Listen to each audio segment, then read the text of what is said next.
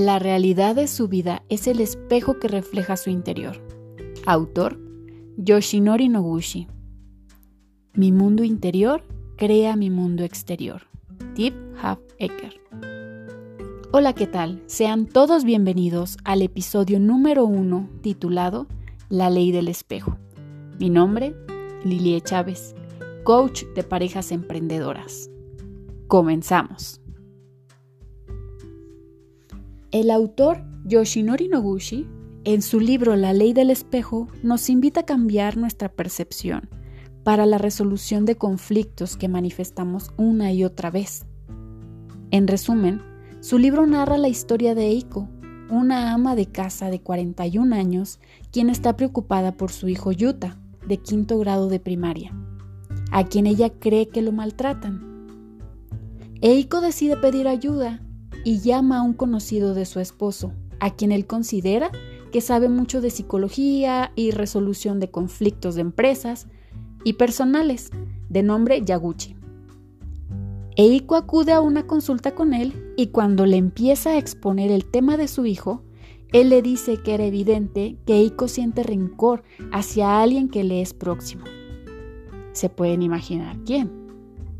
Pues bien, la conclusión es lo que él le dice es que el hecho de que usted esté preocupada porque su amado hijo está siendo culpado por otros se debe a que usted no le agradece a alguien lo que debería haberle agradecido. Y además continúa criticándolo en el fondo. Y eso hace que ella se sienta culpable. Una posible causa es que usted está culpando a alguien a quien debería querer es ahí cuando entra un conflicto o una dualidad en nuestro inconsciente. La idea de querer reprocharle a alguien, pero en el fondo sentir que debemos amar a esa persona o agradecer simplemente. En este caso se trataba del papá de Iko y era un tema que ella tenía de la infancia algo que no había resuelto, que ella había dejado relegado en la sombra y no se había tomado el tiempo de ver qué era lo que sentía y cómo lo estaba trabajando. Solo lo dejó ahí. Creyó que tal vez ya se había olvidado. Pero para nuestro inconsciente, nada queda olvidado. Cuando hay temas que tenemos que volver a trabajar, se manifiesta con nuestro esposo, con un jefe, mm, con un vecino. Hay muchas maneras en las que se puede manifestar ese conflicto que tiene años estando ahí. Tal vez nosotros nos distraemos con el diario vivir, pero eso no quiere decir que ya quedó sanado. Debemos de trabajarlo. Y bien, continuando con la historia,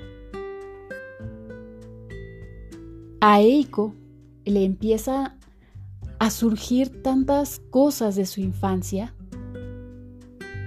que le piden que escriba en una hoja todas esas situaciones que vivió con su papá, todas esas palabras que no se dijeron, todos esos rencores, resentimientos, todas esas críticas que ella sentía en su interior. Y se pasó dos horas escribiendo, hasta que lloró, se calmó un poco, pero al final se sintió liberada. Eso la hizo tomar acción. Le marcó a su papá, cosa que fue muy extraño para su mamá porque nunca hablaba con él. Siempre pedía hablar con su papá, con su mamá, perdón. Entonces, cuando tiene al teléfono a su papá, le empieza a decir algo de lo que ella había escrito en esa carta, lo que en ese momento sintió que podía decirle. Le pidió perdón, le agradeció por todo lo que él hizo en su infancia para que tanto su mamá como ella estuvieran bien. Él se dedicaba a construir casas, cosa que a ella se le hacía poca cosa y mucho tiempo lo criticó, pero después entendió que fue lo mejor que él pudo haber hecho y que les dio todo lo que él pudo haberles dado.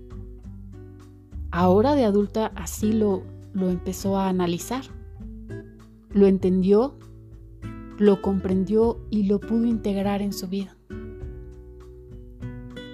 Después empezó a, a conversar un poco sobre su esposo, que también a él lo llegó a criticar.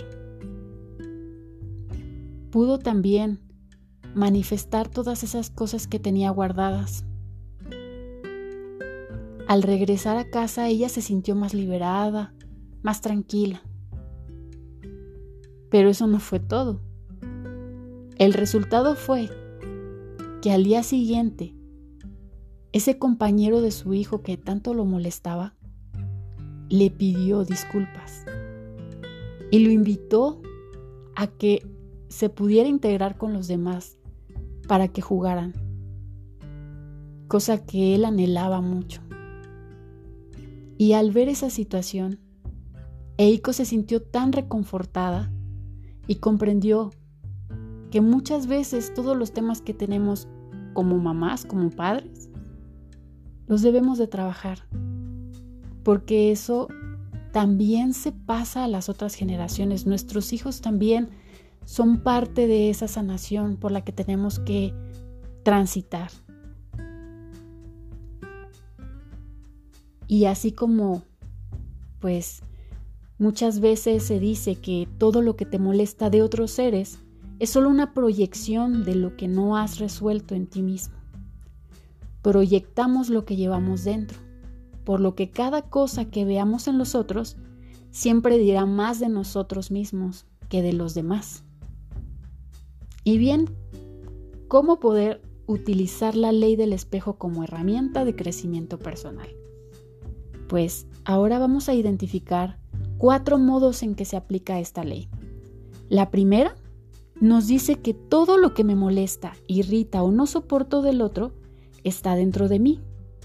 La segunda todo lo que el otro me critica o le molesta de mí y me hiere está oculto en mí y debo trabajarlo. La tercera nos dice que todo lo que me gusta del otro y admiro está también dentro de mí.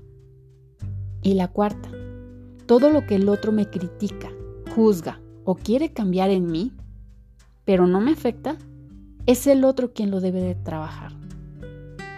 Así que analiza cada una de estas de esta parte de la ley, de la ley del espejo, ¿en cuál te identificas? Podemos reflexionar con todo lo que hemos aprendido y compartido en este momento. ¿Aún sigues pensando que es el otro que te lastima? ¿Es el otro quien me hace ser celoso o celosa? ¿Es el otro que no me apoya en nada? ¿O no seré yo? Quien me lastima, quien tiene inseguridades, quien busca cumplir mis sueños y lo hago a través del otro. Recuerden una frase de Carl Jung. Hasta que lo inconsciente no se haga consciente, el subconsciente seguirá dirigiendo mi vida y lo llamaré destino. No esperemos que el otro cambie. Aprovechemos el aprendizaje que me trae el otro cuando a través del espejo me refleja lo que aún no he integrado en mi vida, lo que he dejado en la sombra. Hay que ser protagonistas de nuestra vida. Bueno amigos, espero que este segmento les haya gustado, que lo hayan disfrutado. Se despide Lili Chávez. Hasta la próxima.